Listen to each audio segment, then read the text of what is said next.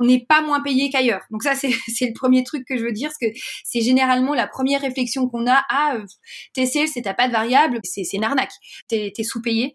Euh, absolument pas. Donc déjà, on a un salaire qui est très compétitif, puisqu'on va se baser sur deux critères. Et pour moi, c'est aussi une manière très saine euh, ben, de recruter finalement et de valoriser les gens. Avec nous, tout le monde participe à l'évolution et à la croissance d'Alan. On trouve ça plus juste du coup, puisque euh, finalement, on est euh, tous sur le même mode de rémunération, finalement, et ça, ça nous permet vraiment de nous sentir coacteurs de l'entreprise. On, se sent vraiment responsable de la croissance. On sait que si ça marche, bah finalement on sera tous gagnants et bien plus gagnants que si on avait euh, finalement un bonus mensuel. Mais pour ça, il faut y croire. Il faut quand même se rendre compte qu'on est, on a la chance euh, d'être dans une entreprise qui a depuis euh, trois années consécutives une croissance à trois chiffres. C'est assez exceptionnel. Donc on sait dans l'environnement dans lequel on évolue et c'est ce qui nous motive aussi à continuer cette croissance parce qu'on y croit vraiment.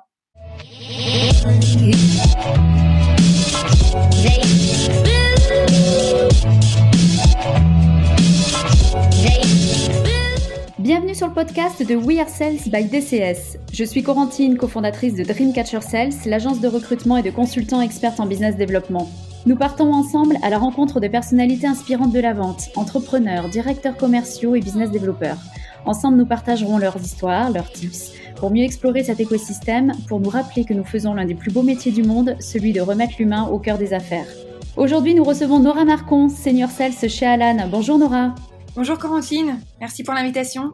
Ah bah ça écoute, c'était avec un grand plaisir. Tu as rejoint en fait euh, il y a un an l'entreprise Alan qui a une vision très innovante des fonctions sales, de l'organisation en règle générale, mais des fonctions sales en particulier.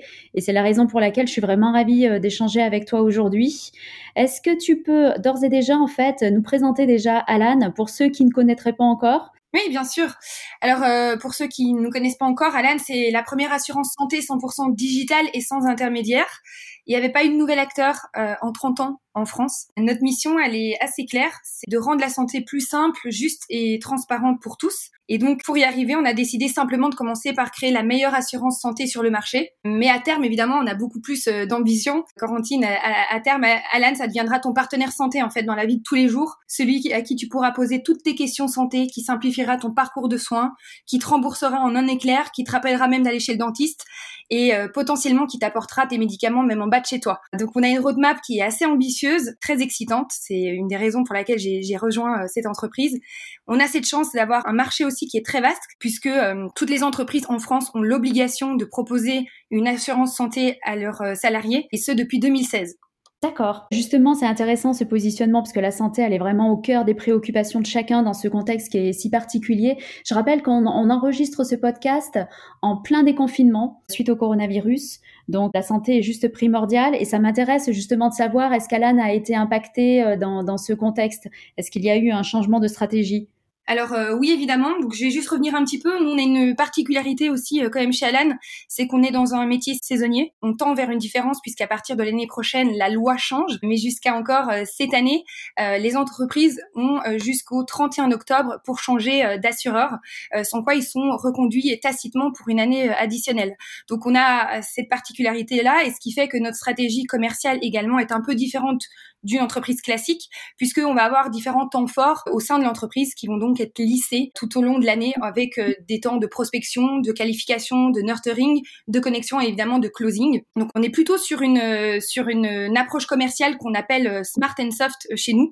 Donc on évite de solliciter, enfin de sur-solliciter ou de contacter les entreprises. On essaye plutôt de créer de la valeur ajoutée et de la partager. Alors justement, on a profité de cette période de confinement pour rédiger ben, beaucoup d'articles, réaliser pas mal de webinars et également faire intervenir des interlocuteurs différents pour partager aussi leur histoire et créer des liens forts. Alors pour nous, le confinement en soi, il n'a pas vraiment changé notre façon de travailler puisque on est déjà organisé 100% à l'écrit. On n'a pas de, réunion chez Alan et tous nos outils sont accessibles en ligne. Donc on est déjà bien organisé dans ce domaine-là. Par contre, évidemment, nos interlocuteurs, ils ont été énormément impactés puisque euh, nous, on interagit énormément avec les RH et les DRH et évidemment, bah, ils sont euh, déperdés pendant cette période assez assez difficiles. Donc on a décidé bah, de les soulager, euh, de les accompagner et de voir comment on pourrait être utile.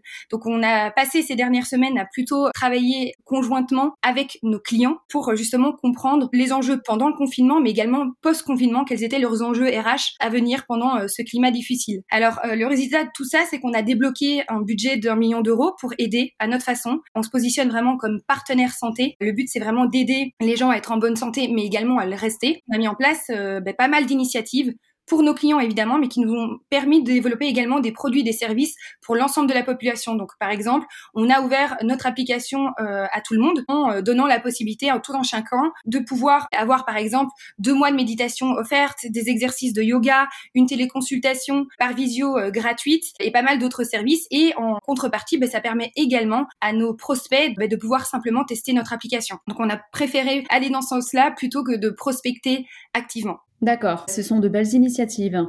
J'imagine que les clients ont dû apprécier. Et en dehors de ce contexte, en fait, euh, qui est si particulier en ce moment, quels sont les enjeux d'Alan? Alors les enjeux, ben évidemment, ils sont ils sont assez colossaux. Hein. On a euh, des beaux challenges à venir. Le plus gros challenge, évidemment, c'est au niveau du recrutement. Premièrement, on a doublé l'équipe euh, commerciale ici en quelques mois. On est 46 sales aujourd'hui dans l'équipe. Pour vous donner un ordre d'idée, je suis arrivée donc comme tu l'as dit il y a un an tout juste, et j'étais la 65e personne à rejoindre l'équipe Alan. Aujourd'hui, on est à 205 personnes qui font partie de cette aventure. Donc, on a une croissance qui est assez euh, importante et qui va continuer. Donc, on recrute beaucoup euh, actuellement. Donc, ça, évidemment, c'est un des premiers enjeux, c'est le recrutement. Ensuite, on a également un enjeu d'expansion puisqu'on a ouvert deux marchés qui sont euh, la Belgique et l'Espagne et d'autres pays vont suivre. Et également un challenge au niveau du produit puisque on a également une particularité. Nos produits sont en déclinaison en fonction des industries avec lesquelles on travaille. C'est-à-dire que une entreprise qui est active dans la métallurgie ou un restaurant euh, ne couvre pas ses salariés de la même façon. Il y a des minimums à respecter qui ont donc été euh, validés et qui sont repris en fonction de la convention collective dans laquelle vous êtes. Et les minimums sont différents. Quelqu'un qui travaille dans la restauration potentiellement a des besoins différents euh, qu'une personne qui travaille toute la journée devant son ordinateur et qui, par conséquent, potentiellement a besoin d'avoir des frais optiques qui sont mieux remboursés. Et donc, on va construire ces produits d'assurance en fonction de ces industries. On a notamment lancé il y a quelques mois des produits à destination de l'hôtellerie et de la restauration, trois nouveaux produits, et petit à petit, bah, on lance de nouveaux produits à destination d'autres industries. Initialement, on est spécialisé euh, Syntec, donc Syntec, ce sont toutes les entreprises qui proviennent du numérique, de l'ingénierie et du conseil. ça, c'était le corps finalement de Alan quand on s'est lancé. Donc ça représente déjà une grosse multitude euh, d'entreprises euh, en France. Et petit à petit, bah, on lance de nouveaux produits pour couvrir euh, d'autres secteurs. D'accord? Je reviens sur ton, ton, premier enjeu dont tu parlais, c'était celui du recrutement. Tu parlais de 46 personnes, hein, c'est ça, dans la force de vente? Est-ce que tu peux euh, nous faire un petit focus sur l'organisation de cette force de vente? Parce que c'est toujours intéressant de voir comment sont organisées les structures alors c'est vrai que chez Alan, on est organisé un petit peu euh, différemment aussi que d'autres entreprises, puisqu'on a cette particularité d'être full stack chez Alan. Donc qu'est-ce que ça veut dire full stack? C'est-à-dire qu'un sales s'occupe de tout, euh, de la prospection jusqu'au closing. On va même jusqu'à l'onboarding de nos clients et on fait une partie d'account management. Mm. Euh, donc évidemment, ça fait beaucoup de boulot, mais ça permet vraiment d'être pleinement impliqué et aussi de découvrir ben, toutes les facettes du métier de commercial. Alors ça, c'est la première particularité en termes de métier. Après, il y a également un aspect euh, différenciant ou qui est plutôt lié à la partie organisationnelle. C'est pas toujours évident à, comprendre, mais on est organisé par communauté et par crew. Alors, je vais prendre mon exemple personnel. Donc moi, je suis commercial, je fais donc partie de la communauté sales chez Alan, et ensuite euh, j'ai une crew qui m'a été assigné. Donc, je fais par exemple partie de la crew des larges compagnies, c'est-à-dire que moi, je target euh, des entreprises qui ont un minimum euh, de 200 effectifs. Donc ça, c'est, on va dire, mon, terrain de jeu euh, principal.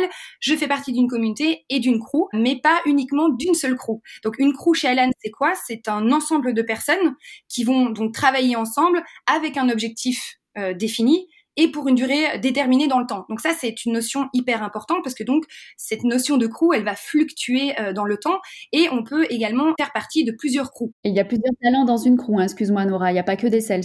Alors, dans une crew commerciale, évidemment, ce sont uniquement des profils euh, sales, mais il y a également euh, une multitude d'autres crews dans lesquelles on va participer, on va être euh, référent ou collaborateur, et on va également s'impliquer en fonction de son background, de ses skills et de ce qu'on peut apporter dans une crew différente. Donc moi, par exemple, 70% de mon temps est dédié à mon métier qui est commercial, donc je dédie 70% de mon temps à cette crew des larges companies, et 30% de mon temps, je le dédie à une autre crew qui s'appelle Sales Enablement, et je travaille avec d'autres profils, comme tu le disais, qui vont être plutôt des profils grosses, strat, euh, operation et lead gen, qui vont euh, faire partie en fait de cette crew avec moi en tant que référente sales dans cette équipe. Et là, notre objectif, c'est quoi? C'est de travailler sur l'efficacité de l'équipe commerciale et notamment développer, améliorer notre outil de CRM pour justement faire gagner en efficacité euh, les équipes. Ok, merci. Cette euh, notion de sales enablement dont tu parlais, en fait, est encore peu répandue en France.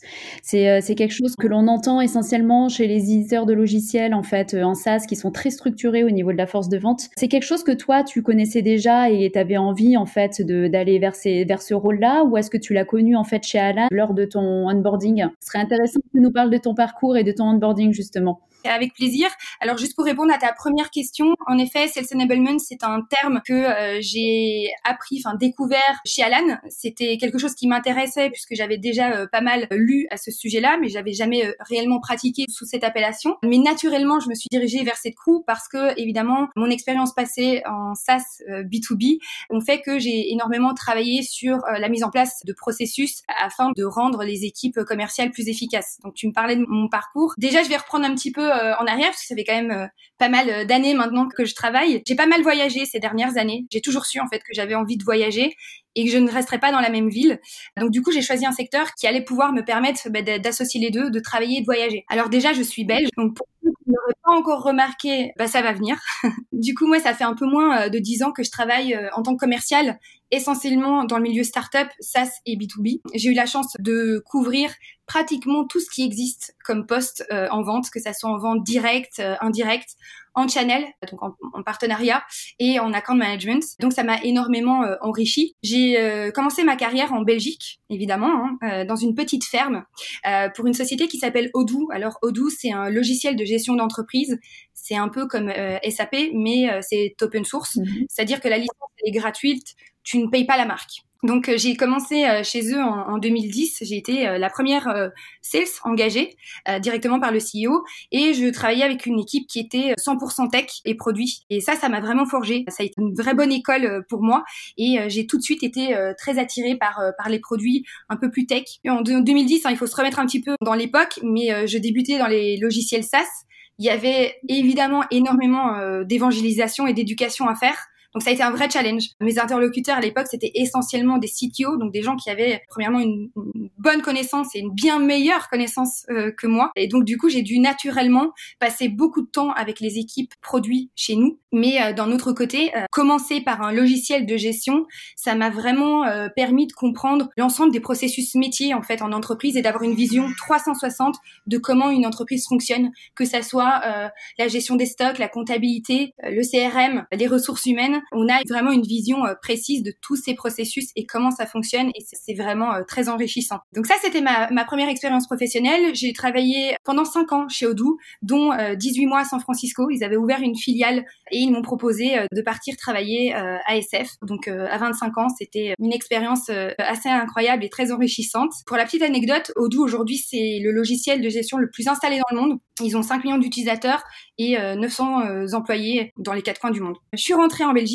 j'ai très rapidement été euh, nostalgique de euh, découvrir une nouvelle ville, euh, des nouvelles personnes, une nouvelle culture. Donc je me suis envolée pour Barcelone et j'y ai d'ailleurs passé trois ans. On m'a toujours dit Nora, diversifie-toi, évite les étiquettes et c'est ce que j'ai voulu faire. Je voulais pas rester cantonnée dans un poste, dans un monde. Le métier de la tech et du software, c'est génial. Ça permet de créer un super bon réseau, mais j'avais envie de découvrir aussi d'autres interlocuteurs et de me forger. Donc j'ai rejoint une entreprise qui s'appelle Degusta Box. Le concept de box, donc tu reçois ta petite box à domicile qui comprend des produits à tester. Je suis rapidement passée sur un poste de team lead sur l'équipe commerciale France.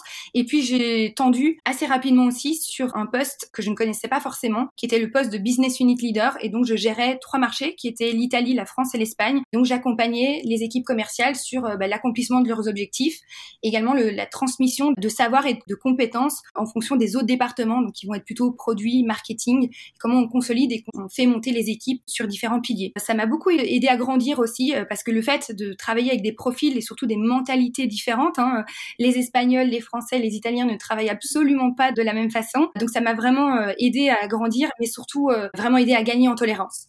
Ce qui te permet d'avoir le rôle que tu as aujourd'hui, dont on parlera par la suite chez Alan, donc de coach et d'être dans la, la, la crew Sales Enablement. Exactement. Trois ans passés à Barcelone, je savais que mon next step serait Paris. Barcelone, j'ai adoré, c'est exceptionnel, mais le choix est plus restreint au niveau euh, professionnel et euh, j'avais l'ambition simplement de rejoindre une entreprise prometteuse et un peu plus proche de mes valeurs. Donc je suis, euh, je suis venue à, Paris.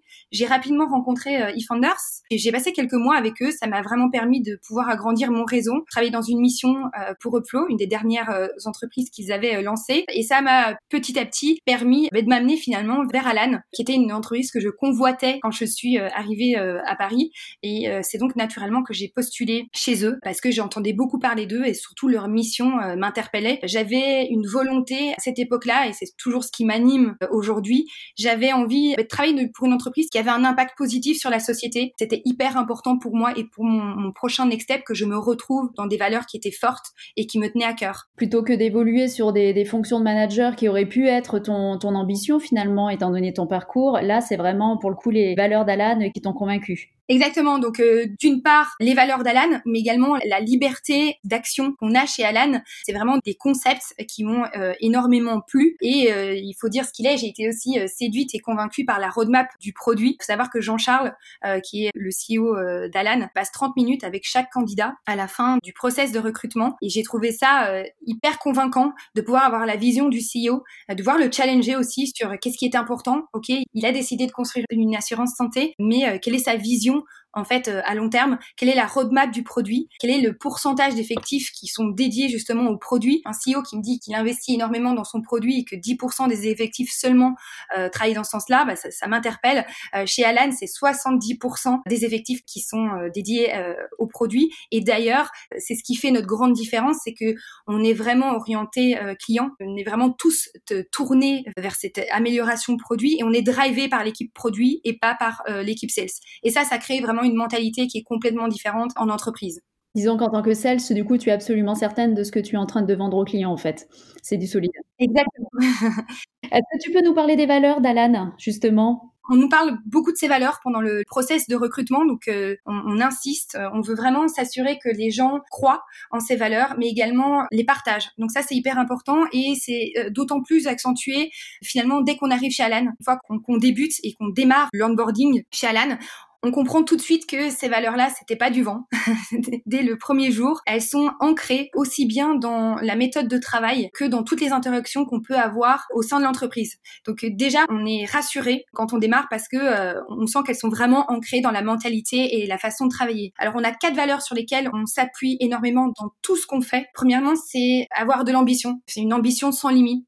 Donc c'est oser, tester, se dépasser, euh, ne pas avoir peur. Donc on pousse vraiment les gens à, à prendre des risques. N'a pas peur de l'échec, on n'a pas peur de recommencer. Le but, c'est d'avoir de l'ambition et de se lancer. Ensuite, euh, on mise énormément sur la distribution de l'ownership. Euh, on ne met pas euh, l'ownership dans les mains d'une poignée de personnes. Il est vraiment décentralisé et distribué. donc, on peut être honneur de beaucoup de sujets. On a beaucoup de référents chez nous sur des sujets différents et on n'a pas de management. Donc, on est sur une organisation flat et ça permet de responsabiliser tout le monde. Troisième point hyper important, c'est euh, une transparence complète. Et quand je dis complète, c'est vraiment complète. C'est-à-dire que euh, tout est ouvert. Donc on a une culture euh, par écrit. On n'a quasiment pas de réunion. On a un point, un sync, ce qu'on appelle même pas ça une, réunion chez nous, mais on va avoir un sync avec notre équipe ponctuellement, mais on n'a pas d'autres réunions. tout se fait à l'écrit et ces écrits, ils restent. Ils sont accessibles à n'importe qui. C'est-à-dire que si demain il y a un board meeting, je connais les sujets de ce board meeting, connais euh, les retours du board euh, par rapport euh, aux chiffres, par rapport à ce qu'ils pensent. Je connais en amont les discussions qu'ils peuvent avoir potentiellement sur une levée de fonds. J'ai accès à vraiment l'entièreté des informations, le moindre euro dépensé en entreprise. Donc j'ai le droit de consulter toutes ces informations. Et c'est des deux côtés. Donc cette transparence, on l'attend également bah, de tous les collaborateurs. Ça permet bah, de se sentir important et de se responsabiliser également. C'est-à-dire que le feedback est public euh, également, les reviews sont, sont, publics. Donc, on a vraiment accès à une entièreté, euh, enfin, à 100% de ce qui se passe finalement en entreprise. Et puis, c'est à nous de filtrer ces informations en fonction bah, de ce qui nous intéresse ou non de savoir. Ça interpelle les, les, les gens qui, qui, arrivent. Là, on a eu une grosse vague de newcomers dans la sales team. On a doublé cette équipe et les gens sont toujours autant impressionnés. Ça commence, ça c'est sûr. Ouais, ouais. Je vais justement la semaine dernière, j'ai une collègue qui me dit, euh, je suis tombée sur un document, je suis pas sûre que je pouvais le lire. Et dis non, non, non. Je fais, tu, tu as accès à 100% de, de, de, de, ce qui se passe. On a même accès au, à l'agenda privé de, de, Jean-Charles. On sait même euh, si demain il est invité à un dîner, on est au courant. Mais euh, il y a vraiment ce, ce partage d'informations. Il n'y a rien qui est secret. Ça renforce le sentiment d'appartenance. Exactement. Et l'envie d'être acteur dans le succès en fait euh, d'Alan. Exactement, et d'y participer. Et du coup, la quatrième valeur sur laquelle on s'appuie, c'est vraiment la croissance personnelle et la croissance collective. Donc les deux vont de pair. Ça, c'est hyper important, donner mais également recevoir. Ça, ça passe par un plan de développement euh, personnel euh, en entreprise, donc justement l'accompagnement par un coach. Donc on a tous un coach en entreprise qui va nous aider à atteindre nos objectifs et de pouvoir organiser notre temps en fonction justement de cet objectif qu'on s'est fixé. Donc ça, c'est euh, hyper interpellant. c'est la première fois, je pense, que je rejoins une entreprise qui me permet également de me développer sur les points que moi j'ai vraiment envie de me développer. D'accord, bah, c'est tout à fait euh, clair. Je reviens aussi sur cette euh, notion de transparence qui est poussée à son extrême chez Alan. Cela va jusqu'à rendre publique la grille salariale de chez Alan. En fait, c'est une grille salariale qui est un peu particulière pour les sales, sur laquelle euh, il doit y avoir pas mal d'évangélisation à faire, j'imagine, parce que c'est une grille de salaire fixe où il n'y a pas de variable, qui est non négociable. C'est une chose assez rare. Est-ce que tu peux nous en parler justement? Est-ce que tu peux nous parler de ce parti pris? En effet, ça fait euh, ça fait beaucoup de bruit cette euh, ce choix euh, qui a été fait, cette cette grille salaire publique non négociable. Je voudrais vraiment insister sur sur plusieurs choses, c'est que cette grille, elle est super bien faite. On n'est pas moins payé qu'ailleurs. Donc ça c'est le premier truc que je veux dire, parce que c'est généralement la première réflexion qu'on a. Ah, sales, c'est t'as pas de variable, c'est c'est une arnaque. T'es es sous-payé, absolument pas. Donc déjà on a un salaire qui est très compétitif pour Paris. Et ensuite, je vais expliquer comment est construit cette, euh, cette grille euh, également, puisqu'on va se baser sur deux critères. Et pour moi, c'est aussi une manière très saine euh, ben, de recruter finalement et de valoriser les gens. Le premier critère sur lequel on se base, c'est le grade. Ce grade, on le reçoit à l'issue des entretiens qu'on va avoir chez Alan. Donc lorsqu'on nous fait une offre, on nous fait une offre basée sur un grade en particulier. Ce grade, il a été donné par nos collègues, parce que finalement, le processus de recrutement chez Alan, il est fait par ses pairs, il n'est pas fait par un management ou autre. Donc ce sont nos collègues qui nous recrutent et c'est eux qui vont déterminer notre niveau d'expertise en fonction de ce qu'on a délivré. Je trouve ça euh, hyper fair parce que finalement, ce grade, il reflète vraiment ce qu'on est capable de euh, délivrer euh, et de ce qu'on a produit. Et ensuite, évidemment, on va valoriser le niveau d'ancienneté donc, on va valoriser ben, chaque année de travail. Ça veut dire également qu'on a une augmentation chaque année. Pourquoi on a fait ce choix-là? Premièrement, on veut que 100% de l'entreprise s'implique dans la partie commerciale, c'est-à-dire que lorsqu'on est en pic, euh, donc je précisais, on est sur un métier saisonnier. C'est vrai que nous, l'essentiel de notre saison commerciale, elle s'articule euh, de juin à octobre, donc ça fait court. Les équipes sont 100% mobilisées, que ce soit les équipes marketing, produits, engineering ou autres, et ils aident l'équipe commerciale à atteindre ses objectifs. S'il faut passer euh, toute la nuit à euh, finaliser un produit parce qu'on a envie d'ouvrir un nouveau segment, parce qu'on a un potentiel avec euh, une grosse entreprise qui est prête à signer, ils seront là pour nous accompagner. Si on a besoin d'avoir une intro parce que tel ou tel connaît des personnes dans des entreprises qu'on vise, ils vont vraiment s'impliquer avec nous. Ça oblige tout le monde finalement, enfin ça donne envie à tout le monde d'être totalement impliqué sur le, le, succès et donc le chiffre d'affaires d'Alan tout simplement tout le monde participe à l'évolution et à la croissance d'Alan. On trouve ça plus juste du coup, puisque euh, finalement, on est euh, tous sur le même mode de rémunération. Finalement, quand on y pense, pourquoi est-ce qu'un sales aurait un variable et pourquoi pas un développeur, par exemple, ou une personne de l'équipe euh, marketing? Eux, ils développent le produit et nous on le vend. Enfin, finalement, pour moi, c'est un peu l'histoire de l'œuf ou la poule. Hein. finalement, qui a commencé, qui est venu en premier? ça évite les frustrations et ça nous permet de travailler tous ensemble conjointement vers le même objectif. Et la deuxième raison, c'est également que 100% des effectifs euh, chez Alan bénéficient et reçoivent des BSPCE, donc des actions. Et ça, ça nous permet vraiment de nous sentir co-acteurs de l'entreprise. On, se sent vraiment responsable de la croissance.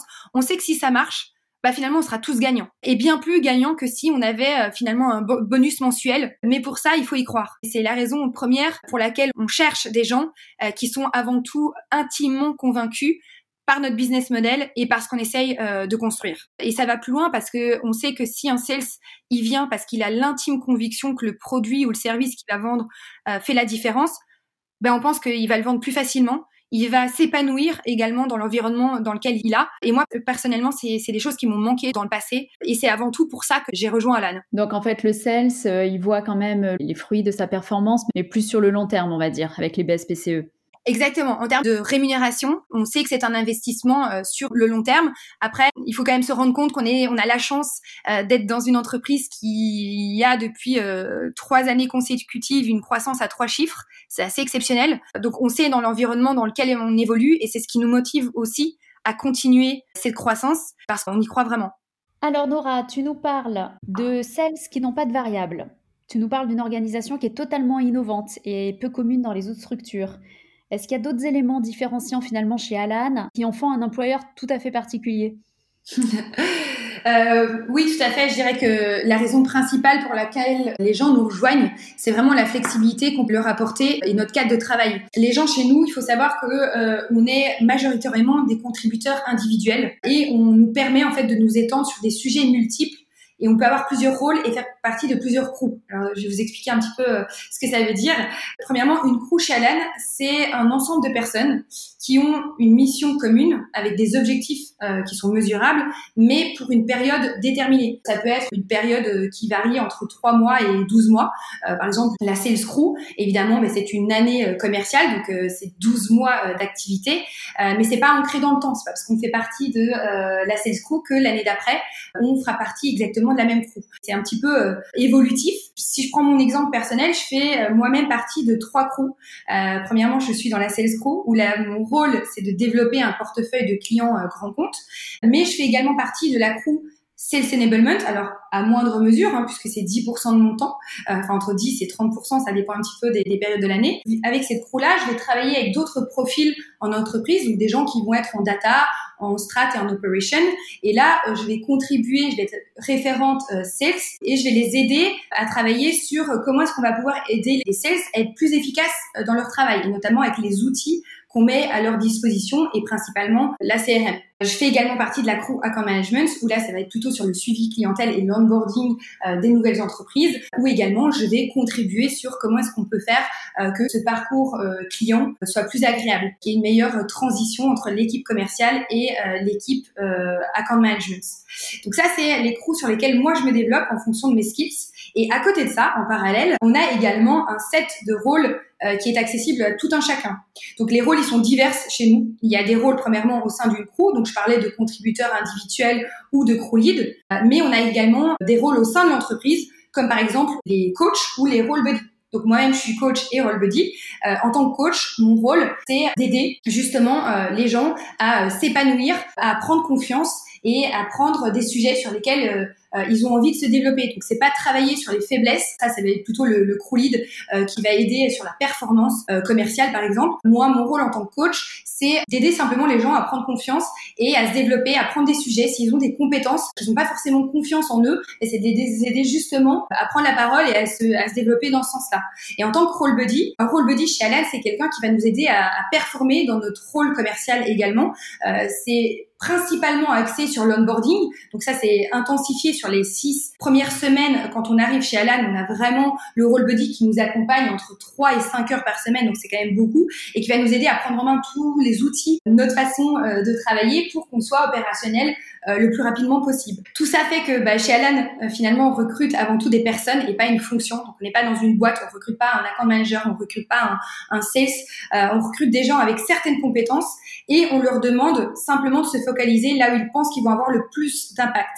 Et leur impact, il peut vraiment fluctuer euh, dans le temps. Et euh, cet impact, il peut être également sur plusieurs sujets et pas uniquement sur un seul en particulier. L'idée, Nora, c'est vraiment d'utiliser l'ensemble des compétences de la personne. J'allais dire l'utiliser au max de ses compétences et pour euh, à la fois répondre aux, attentes des talents qui sont présents dans la structure et être stimulés euh, finalement intellectuellement, évoluer et puis euh, à la fois aussi s'adapter au marché, lancer de nouvelles offres, renforcer en fait, optimiser des process, renforcer le sales, mais d'abord en exploitant vraiment l'ensemble des compétences qui sont déjà présentes dans la structure avant de faire appel à de nouveaux talents, quoi. Oui, exactement. Et et en addition, je dirais même que c'est euh, donner la possibilité aux gens euh, de se développer par d'autres moyens que euh, le management, qui est généralement la seule évolution possible. si je prends par exemple un sales, un sales performant, habituellement sa seule évolution dans une entreprise classique, ça va être de passer sur un poste de manager. Alors que au final, on peut pas dire que parce que vous êtes super bon en sales, vous êtes très bon en process. chez Alan, les process, c'est un sujet parmi tant d'autres, au même titre que la lead gen, la formation, le produit, le marketing, etc., etc. C'est pour cette raison euh, qu'on a collectivisé le variable, parce que chacun va contribuer à la réussite de l'entreprise en mettant à profit ses compétences. Et ces compétences, elles sont vraiment diverses. On ne peut pas dire qu'il y en a une qui va primer euh, sur l'autre. Donc un crew lead n'a pas plus de poids euh, chez Alan qu'un contributeur individuel. ça va être simplement des sujets qui vont être complètement différents, basés sur des compétences qui sont aussi différentes. D'accord. Alors du coup, tu as passé si je résume, 5 ans à l'international, tu as évolué dans des équipes sales multiculturelles, tu as acquis de l'expérience en vente directe et indirecte durant ta carrière, tu as rejoint une organisation qui est totalement innovante dans son organisation et dans sa vision du sales. Bah, j'ai tout simplement envie de te demander pour toi quelles sont les, les principales qualités que doit avoir un sales? Alors, c'est vrai que là, on a parlé de beaucoup euh, d'innovation. On nous voit parfois euh, même comme des aliens hein, chez, chez Alan. La réalité, c'est vraiment qu'on recherche euh, des compétences saines, en fait, pour l'entreprise et aussi pour nos clients. Donc, on ne réinvente pas la roue sur ce qui marche bien. je pense que les compétences principales pour être un bon sales, c'est avoir un bon degré d'empathie à deux niveaux, hein, avec ses prospects, mais également au sein de l'entreprise et avec ses collaborateurs. C'est comprendre les pain points, ne pas faire passer ses intérêts en, en premier. c'est quelque chose qui est énorme suivi pendant notre processus de recrutement chez Alan. On recherche vraiment des gens qui n'ont pas d'ego et qui sont euh, hyper empathiques parce que on travaille quand même dans le domaine de la santé et c'est un sujet important qui est pas pris à la légère. Donc on veut vraiment des gens qui sont tournés euh, vers l'humain, qui vont construire des relations euh, fortes. Donc c'est un point hyper important. Ensuite, évidemment, beaucoup d'écoute. Euh, de l'écoute, de l'écoute, de l'écoute. Mais euh, oui, des, des, gens qui ont vraiment euh, cette, cette, attention, qui aiment écouter leurs prospects. Hein. Un discovery call, c'est 60% d'une vente. Et je pense qu'un bon sales, et je vais prendre mon expérience personnelle, hein, mais toutes les informations que je peux récolter dans un discovery call ou pendant un meeting, dans les premiers meetings que je vais faire avec mes prospects, c'est vraiment ce qui va me servir jusqu'à la signature de mon contrat, parce que c'est ce qui va permettre aussi à mon prospect de réaliser j'ai compris ses attentes, j'ai compris ses besoins, et du coup je lui propose une solution qui est en adéquation ce qu'il recherche. Donc ça, c'est hyper important. Et le troisième point que j'ai envie de mettre en avant, je pense, c'est la curiosité. Pour moi, un sales, il est curieux de son prospect, il a envie de savoir euh, euh, d'où il vient, son parcours, ce qu'il fait, chercher de l'information pour pouvoir l'utiliser d'une manière euh, intelligente, mais également curiosité sur le produit, le service qu'il vend, pas se cantonner à OK, on me dit que le produit c'est ça, je vends ça. C'est comprendre pourquoi il a été construit, potentiellement également faire des remontées et rester en, alerte constante et montrer un haut degré de curiosité et de dépassement. Pour moi, c'est hyper important. D'accord. Empathie, écoute, curiosité. C'est compris. Pour conclure, finalement, Nora, euh, le meilleur conseil sales que l'on t'ait donné durant ta carrière? Le meilleur conseil qu'on m'ait donné, c'est vraiment de tester un maximum de postes. Euh, c'est une chance. Être sales, ça veut dire beaucoup de choses. On en a parlé, hein, euh, on peut dans des circuits courts, lents, pour des petites entreprises, des grandes entreprises, en indirect, en indirect, etc., etc. Le fait de pouvoir voyager dans différents postes, c'est hyper enrichissant. C'est pas donné à, beaucoup de gens. Ça permet d'être plus performant une fois qu'on a vraiment trouvé sa voie. Pour trouver sa voie, il faut simplement aussi tester il faut découvrir des nouveaux postes, euh, même des fois des postes où on n'aurait pas pensé. Ça, c'est vraiment le conseil qu'on m'a donné et que j'ai suivi et ce qui m'a vraiment permis de, de trouver ma voie. Excellent. Et du coup, le meilleur conseil que toi, tu donnerais? Le meilleur conseil que je donnerais, c'est vraiment de rester soi-même et authentique. C'est hyper difficile, c'est un travail à faire sur soi-même et c'est parfois risqué de se montrer tel qu'on est. Mais vraiment, j'incite les gens à le faire. Pour moi, travailler dans une entreprise, je vois ça un peu comme une relation amoureuse.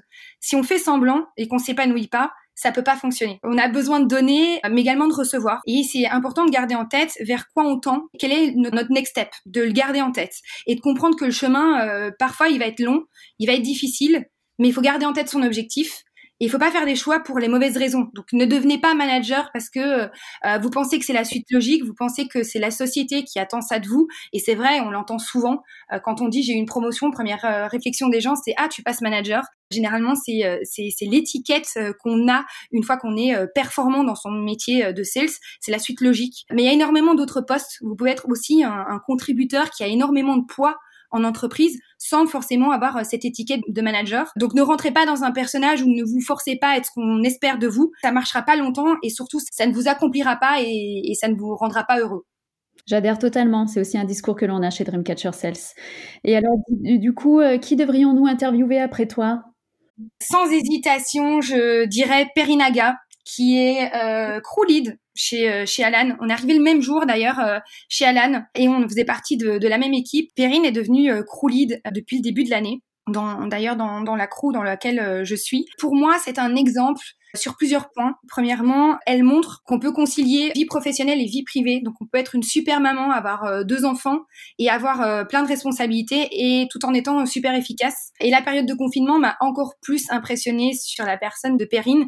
Euh, Perrine, c'est la nana qui fait ses visios avec ses deux enfants dans ses bras et qui reste cool, peace, humaine et focus sur ses objectifs. donc je trouve ça hyper hyper impressionnant c'est une performance, effectivement. Performance euh, à, souligner. Je me suis moi-même mis à sa place en m'imaginant comme elle. Ça me faisait, ça me donnait des sueurs froides. Mais euh, je me suis toujours posé la question euh, de me dire, le jour où j'aurai des enfants, est-ce que je devrais faire un choix? Est-ce qu'on peut être ambitieuse et concilier vie de famille? Et en fait, finalement, elle m'a prouvé qu'on pouvait choisir les deux et qu'on pouvait bien le faire. Et je trouve ça assez inspirant. Eh bien, écoute, euh, Nora, sur ces belles paroles, on va se quitter ici. Je te remercie sincèrement d'avoir partagé de manière totalement transparente aussi ton parcours, l'organisation chez Alan, la vision. Euh, moi, ce que je vais en retenir personnellement, c'est que oui, on peut être sales sans variable, on peut évoluer dans sa carrière sales sans manager, et oui, on peut être performant sur son poste en étant maman. Et puis on va dire aussi papa aussi parce que dans, dans, dans un souci d'égalité, il y a aussi beaucoup d'hommes qui nous écoutent. Donc je te remercie euh, Nora sincèrement. Merci à toi Corentine de, bah, de m'avoir invitée et d'avoir passé euh, bah, ce petit moment euh, toutes les deux. À bientôt et merci également à tous d'avoir écouté ce podcast. À bientôt pour découvrir d'autres parcours et d'autres visions.